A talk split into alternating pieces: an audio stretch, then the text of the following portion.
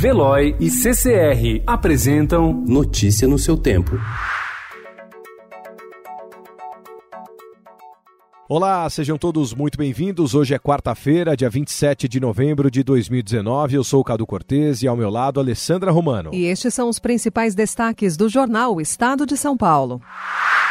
Um dia após o ministro Paulo Guedes da Economia dizer em Washington que o país deve se acostumar a conviver com juros baixos e dólar mais alto, a moeda americana registrou ontem forte oscilação. Chegou a R$ 4,27 durante o dia e fechou em R$ 4,24, o maior valor já registrado no país. No ano, a alta é de 9,52%.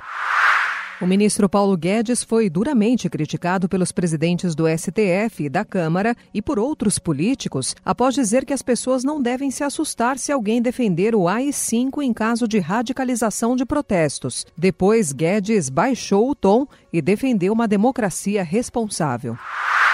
Após reunião com centrais sindicais, o presidente do Senado, Davi Alcolumbre, disse que pode devolver ao governo a MP que quer incentivar a contratação de jovens. Taxação do seguro-desemprego e aval a trabalho aos domingos e feriados geraram resistência.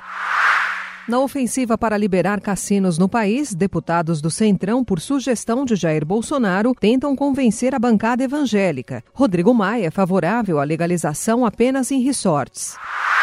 Brigadistas são ligados à queimada. Quatro integrantes de uma brigada de incêndio no Pará foram presos sob suspeita de incendiar a mata e desviar recursos da ONG WWF. Todos os acusados negam irregularidades.